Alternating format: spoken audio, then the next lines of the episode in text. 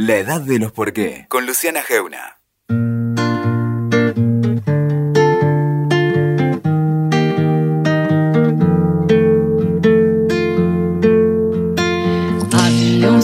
La edad de los por qué empezó hace casi dos años. La segunda entrevista de este programa fue Alberto Mangel. Fue para mí una conversación inolvidable de los desafíos de este oficio que son muchos y son permanentes. Estoy segura que sentarme una hora a hacerle preguntas y escuchar sus respuestas fue uno de los que más nerviosa me puso. Lo sentí casi como una irreverencia que Mangel aceptó. Entonces él, que acababa de dejar la Biblioteca Nacional, se iba a vivir a Nueva York. Lo conoces, Alberto Mangel, es escritor, traductor, editor, erudito, lector. Un hombre en profundo conocimiento de sus palabras. Ahora sigue en Nueva York, encerrado como todos nosotros, con sus 72 años y sus libros, sus búsquedas, su voz y su sentido de las cosas. Los argentinos acabamos de renovar el contrato con la cuarentena este fin de semana y te proponemos una hora deliciosa. Si te gustan los libros, no te muevas de ahí. Y si no te gustan, quédate también. Estoy segura que lo vas a disfrutar. Hoy, Alberto Mangel en vivo desde Nueva York en la edad de los por qué.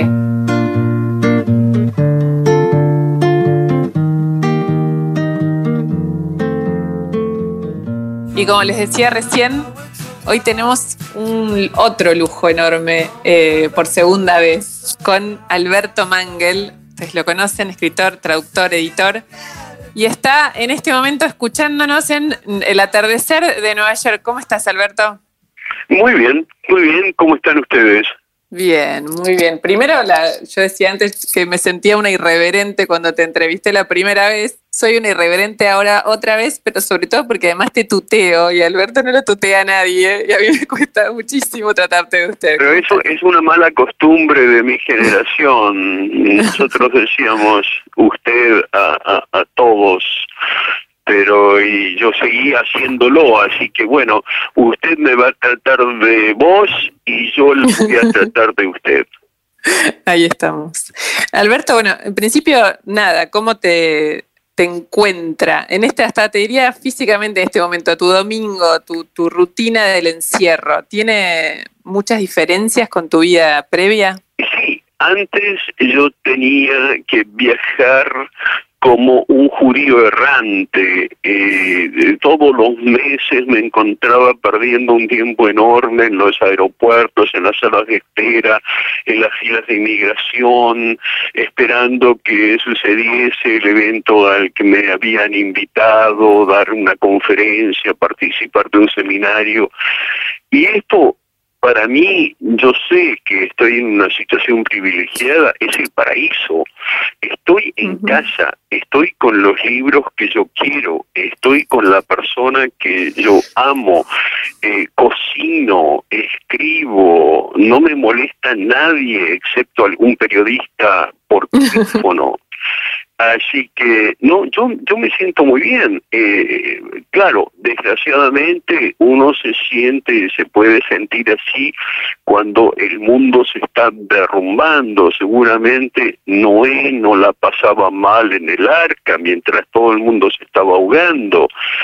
Mm, pero quiero ser honesto, yo no estoy sufriendo del encierro, al contrario. El, el, el encierro tiene o, fue generando esas revelaciones, si querés, como, como la vida, intra, esa rutina por fuera de la, conciencia y la certeza de lo que pasa afuera? Hay, hay gente, eh, por ejemplo, una de mis hermanas necesita la vida social, necesita como, como el oxígeno.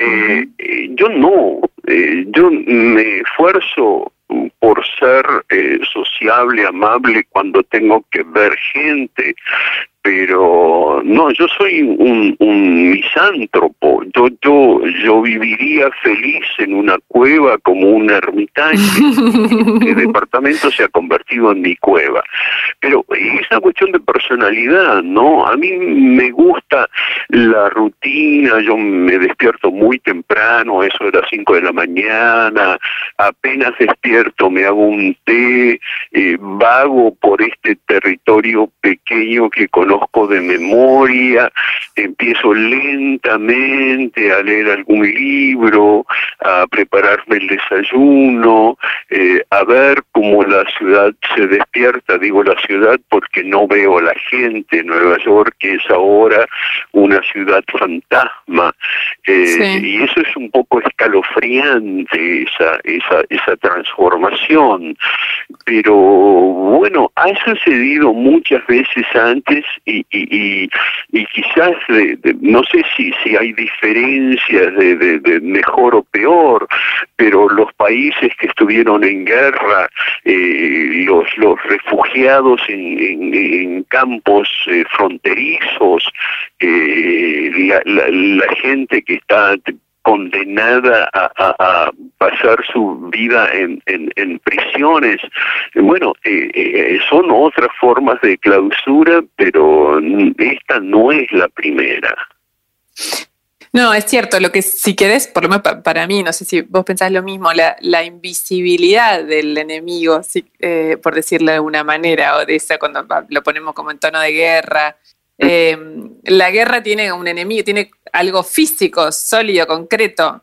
ahora es como un fantasma esa, esa amenaza. Sí, ah, tiene razón, eh, pero en un cierto sentido, eh, cualquier guerra tiene eh, enemigos invisibles. Uno caracteriza al enemigo por el uniforme, por el color de la piel, por, por, por, eh, el contexto cultural, pero son eh, etiquetas que inventamos, porque no se podía decir en la Segunda Guerra Mundial que todo alemán era el enemigo. Había alemanes, como sabemos, que luchaban contra las fuerzas nazistas.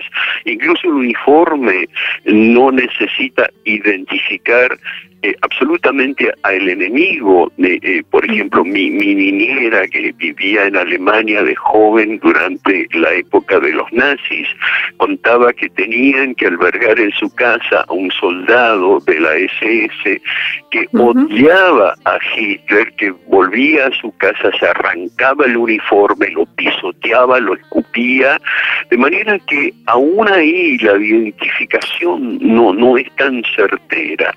Eh, eh, el enemigo eh, es siempre un enemigo que necesitamos identificar, pero esa identificación eh, a veces, muchas veces, es demasiado constringente.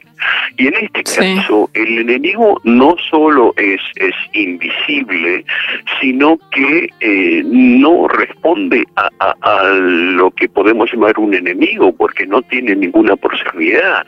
A, este virus no le importa un carajo de nosotros, del universo, ese virus existe y eh, vive eh, en, su condición de virus, pero, pero no hay ningún, ninguna intención, ninguna conciencia. No es que eh, ese virus, eh, con alguna razón, diga la especie humana es un asco y tenemos que destruirla. Además se está atacando a los tigres también. No sé si, si lo leyó, pero no, no solo los humanos están eh, son víctimas del virus, sino también los tigres. No, no, no, lo había leído todavía, pero, pero en principio es eso de que nosotros somos los transmisores, los replicadores de ese virus, em, de ese enemigo ficticio, porque no, no tiene, no tiene conciencia el enemigo de, esta lucha. Em, en ese sentido me, me, intrigaba eso, como la narrativa de eso, como si se va a construir una nueva narrativa de, de, esto, oh, de esta particularidad, si se quiere. No, no, nosotros los seres humanos eh, estamos constantemente construyendo narrativas para entender la realidad. La realidad se presenta a nosotros como un, eh, algo que atrapa la vista, algo que atrapa el oído, algo que decimos, algo que sentimos, pero esos fragmentos los juntamos y, hacemos una narrativa. Yo estoy escuchando su voz, estoy sosteniendo el teléfono, etcétera, y de eso me digo, mi cerebro me dice que estoy haciendo una entrevista. Pero eh, esas eh, eh, narrativas, si bien mm, nos cuentan la experiencia que estamos teniendo o que hemos tenido o que vamos a tener, no son necesariamente eficaces en todos los casos. Uno se, se inventa historias, este, uno se inventa teorías de lo que pasa, porque no queremos decirnos a nosotros que esto no tiene ningún sentido, que el universo no tiene ningún sentido, que nosotros queremos que esto tenga sentido y que, bueno, sufro por esta causa o me pasan estas cosas por tal causa. No, no, eh, estamos aquí eh, tirados en este rincón del universo, en una pequeña galaxia, en una punta perdida, ni siquiera en el centro del universo, y bueno, no, no, no somos inmortales, o como decía el otro, somos inmortales hasta eh, la última página. Sí, exactamente, pero eh, digamos, la, la, lo, que decís, lo que decimos a mí me, encanta por, por, esta idea, ¿no? De que en el fondo siempre estamos frente a la misma eh, pregunta, que es la de la mortalidad y la inmortalidad, con distintos escenarios. No, no, pero por supuesto, es que nosotros tenemos miedo a la muerte, pero la muerte nos define, es decir, existimos porque vamos a morir. Eh, eso da sentido a la vida. Si estamos buscando sentido, eso es lo que le da sentido. Y como somos tan egoístas, pensamos que nosotros no tenemos que morir, que nosotros, cada uno de nosotros, no tiene que sufrir, pero que el resto del mundo se vaya al diablo, porque eh, en cualquier momento de la historia, nosotros, por ejemplo, eh, en Buenos Aires, tranquilos durante el corto periodo entre dictaduras que, tuvimos, eh, podemos decir, bueno, nosotros estamos protegidos, espera que esto dure, pero en el resto del mundo estaba ocurriendo cosas atroces y siempre ocurren cosas atroces en todo momento. Nosotros ahora nos preocupamos si no tenemos papel higiénico, si no tenemos un desinfectante. Entrevistaron a una mujer en el campo de refugiados sirios en la frontera de Turquía y que dijo, pero señor, jabón desinfectante, máscaras, no tenemos agua para lavarnos la cara. Entonces, eh, pongamos el problema en perspectiva. Eh, no, nosotros siempre pensamos que somos tan especiales que algo tiene que protegernos y que vamos a ser una de esas parejas que Noé decide salvar en el arca. Sí, sí, tal cual. ¿Vos, ¿Vos te parece que tiene estas preguntas como generales sobre la, digamos, las existenciales sobre la evolución del mundo? Y vos recién das un ejemplo de esto, lugares donde eh, el coronavirus es un tema muy menor, digamos, hay urgencias mucho más urgentes justamente en esos lugares. Sí. Eh, ahora, ¿es un problema como de la, de la, esto de la urbanidad, de la, de la, del lado ultraurbano de la evolución del mundo, finalmente? Eh, sí, no, porque aún desde la perspectiva del urbano, usted y yo somos privilegiados porque tenemos una casa, un departamento, un lugar en el cual podemos estar y creernos protegidos, pero hay gente que vive en la calle, en Villas Miserias es una situación mucho más difícil. ¿Cómo vamos a decir eh, a, una persona que vive con 10 otras personas en un cuartucho inmundo que eh, se mantengan a una distancia de 6 metros. Entonces, eh, tenemos que tener conciencia de eso, eh, pero e, eso siempre fue el, el, caso en todas las epidemias. En todas las, exactas, este, como la señora gorda que en los años 60 dice, eh, si se viene el comunismo me voy a la estancia. Bueno, ahora se han ido muchos a la estancia, pero, pero bueno, son, son naturalmente privilegiados. Alberto, hay, hablando de las narrativas de esta era, no sé qué pensás vos, pero hay como una narrativa permanente y de un presente continuo y, de registro cotidiano segundo a segundo que está en las redes sociales. Eh, ¿Vos crees en las redes como, como creador de narrativas y que un poco pueden ser los que reflejen esta, esta época en particular, esta era? Vamos a ver, eh, eh, toda tecnología puede servir para eh, la creación artística, que, que sea la narrativa tradicional, que sean otras formas de creación artística.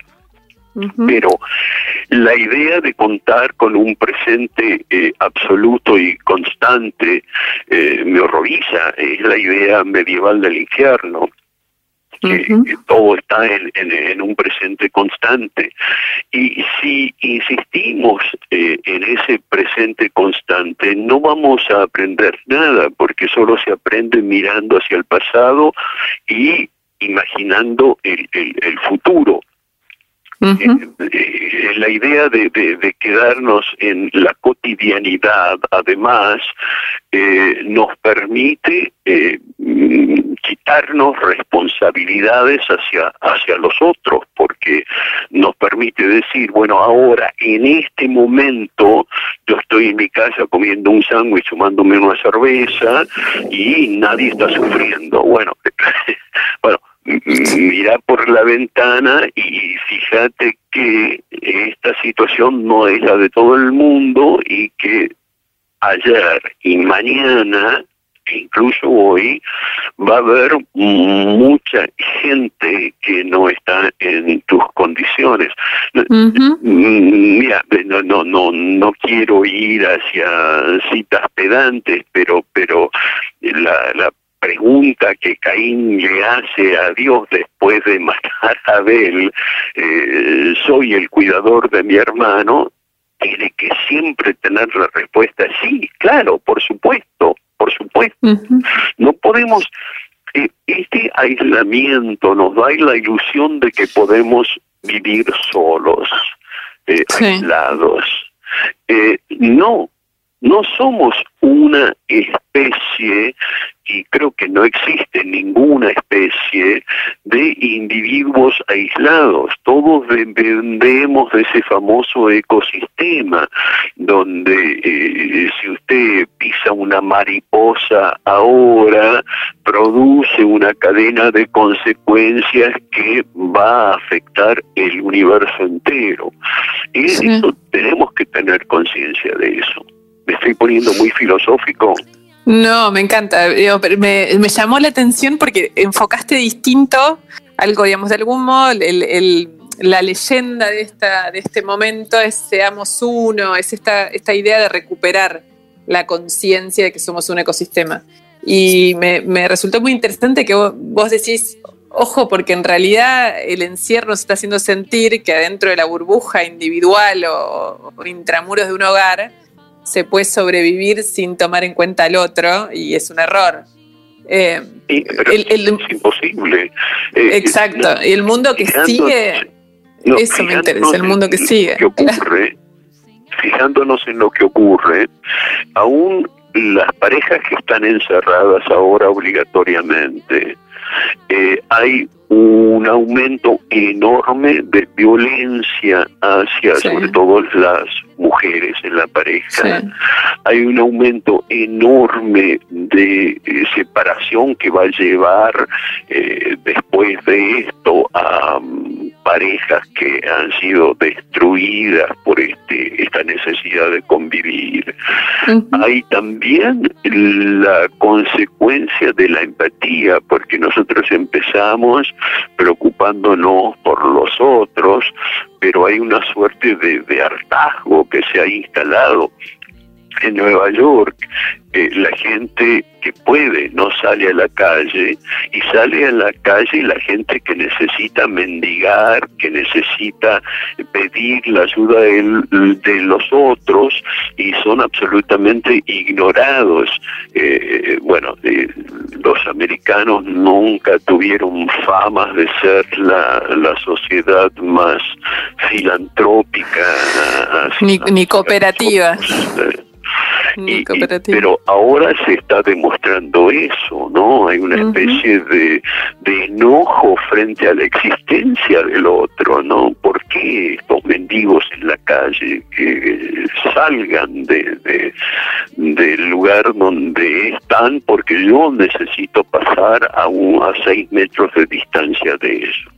Y en, relación a esto, vos sacaste recién lo de los mendigos, también está, hay otros como dilemas morales de, estos encierros, que es que mientras la enorme mayoría está encerrado, hay un montón que están como al servicio de, de los encerrados. Cada, cada momento histórico yo creo que tiene sus héroes, ¿no? Tiene sus mártires, tienen sus figuras eh, santas, por así decirlo. En este caso son eh, los enfermeros, los médicos, las médicas, las enfermeras, eh, que están salvando vidas a costo de, de, ellos, ¿no?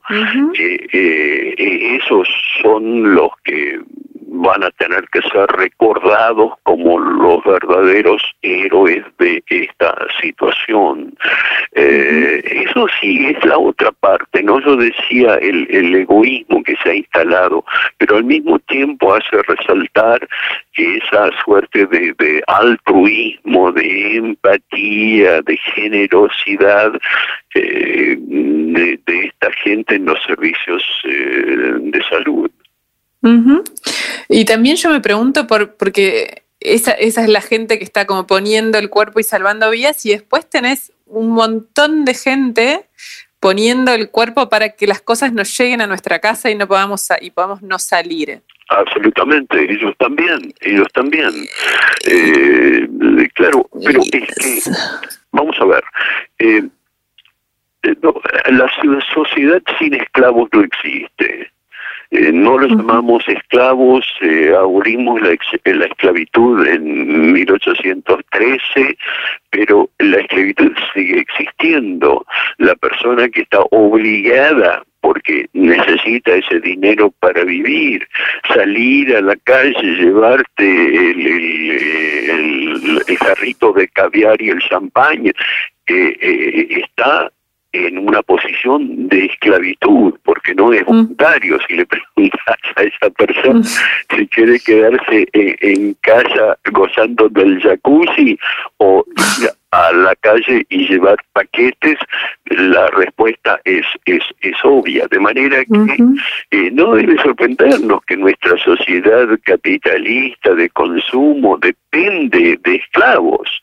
Y no solo eso, sino que eh, nosotros, eh, con esta generosidad que nos caracteriza en la sociedad de consumo, estamos dispuestos a arriesgar la vida de nuestros hijos para eso, ¿no? Porque mucha de esta gente es, gente joven que sale a la calle. Y, y también quiero decir que también eh, hay, hay una, una paradoja que se produce aquí. Los más vulnerables son los viejos y los viejos son los que están más acostumbrados a, la soledad, a, estar en casa solos. Pero hay una reacción que me sorprende de justamente de, de parte de los viejos que están siendo protegidos obligatoriamente diciendo quédense en casa porque es peligroso salir y con una suerte de, de, distorsión de la idea de la libertad individual. Dicen, yo tengo el derecho a salir. Bueno, sí, todos tenemos el derecho a suicidarnos, todos tenemos el derecho a tirarnos frente a un tranvía si los tranvías todavía existiesen. Pero eso no quiere decir que la sociedad no tiene la obligación de protegernos. No es una, una guerra contra los viejos, yo creo que es al contrario, ¿no? No lo sentiste, digamos, la medida que, no sé cómo es en Nueva York, pero bueno, la medida que, que inicialmente intentó la ciudad de Buenos Aires de decir no salgan bajo ningún concepto, nosotros los ayudamos, ¿no lo sentiste como una, una reacción acá de sobre todo un grupo de intelectuales de mayor, de más de 70 años, muy enojados con esa, con esa, ese ataque a la libertad individual, A nadie le gusta que le digan lo que tiene que hacer. Eh, yo odio cuando mis hijas me dicen cuidate, abrigate, te llevaste un suéter, eh, te comiste esta mañana, no, no, no, no soy un bebé, pero sé que lo hacen con buenísima intención pero igual me molesta. Eh, esa molestia puede entenderse, pero hacer de eso una protesta contra la injusticia que dice este si está eh, si tiene más de una cierta edad tiene que quedarse en su casa me parece un poco exagerado Estoy hablando con Alberto Mangel, está en Nueva York. Alberto, ¿qué libros? No sé dónde, dónde tenés los, en qué lugares de tu casa lees. Si lees en todos los lados en o tenés partes, algunos lugares. En todas, partes. En el baño, en la cama, en la cocina, en mi escritorio. No, no, no hay ningún lugar donde yo no lea. ¿Y tenés libros distintos según el lugar? O sea, tenés tipo uno en el baño y uno en otro lugar, o es el mismo que circula? No, no, distintos en el sentido de que esto es un departamento chiquitito, eh, tiene el tamaño de, tu mesa de comedor, todo el departamento. tenía antes una casa en Francia, tenía toda mi biblioteca, ahora la biblioteca está eh, enterrada viva en, en, cajones en Montreal, en lo de mi editora, que generalmente, generosamente me ha cedido el espacio. Entonces tengo libros libros aquí que son los que necesito para trabajar o que de los que no me quiero separar o que me gusta leer, pero luego los meto en una caja y los mando a, Montreal. Eh, pero los libros dentro del departamento están separados por, por, por grupo, que sé yo, aquí en, en, en, mi escritorio, ese cuartito que es mi escritorio, tengo mi Dante, tengo mi Quijote, tengo mis diccionarios, tengo, tengo, bueno, libros sobre Maimónides, porque estoy escribiendo una biografía de Maimónides, no me preguntes por qué. Este, en otros lugares tengo la literatura policial, tengo la poesía, bueno, y así sucesivamente. ¿Y este encierro te hizo ir a buscar algún libro en particular de los que tenés? Ah, sí, sí, sí, por supuesto, porque quise ver cómo eh, esta idea del encierro y la epidemia estaba tratada en, en, los libros que yo recordaba.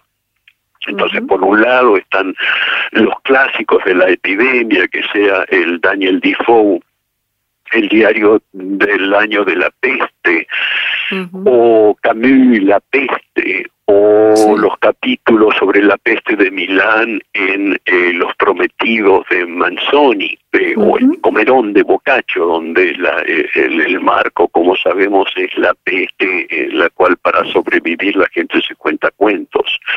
Pero también hay, hay otros que no se me había ocurrido en ese momento que reflejaban esta cuestión de encierro, y no por una cuestión de peste, como el Robinson Crusoe, donde está encerrado en, en su isla, es una vida de clausura, o un libro que me gusta mucho, que descubrí hace muchos años, que es el de Javier de Mestre, Viaje alrededor de mi cuarto, donde Javier de Mestre, pobre en, su prisión, este, hace una suerte de, viaje, de libro de viaje sin salir de su cuarto, describiendo lo que está en, en, esa habitación de encierro. Entonces son, son eh, eh, eh, historias, narraciones que me dan una suerte de vocabulario para describir mi vida ahora.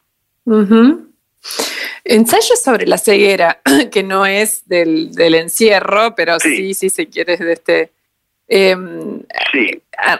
Sí, no sé si lo volviste a, leer en estos días, pero cuando yo... Lo, volví a leer y de pronto se me ocurrió que nadie había mencionado a Sábato en ese contexto, que había escrito el informe sobre ah, mucho antes. Eh, y también la relación con el rinoceronte de Ionesco, porque la idea en esa muy buena novela de Saramago, de la gente eh, se convierte en, en, ciegos y, hay uno o dos que sobreviven eh, con el poder de la vista.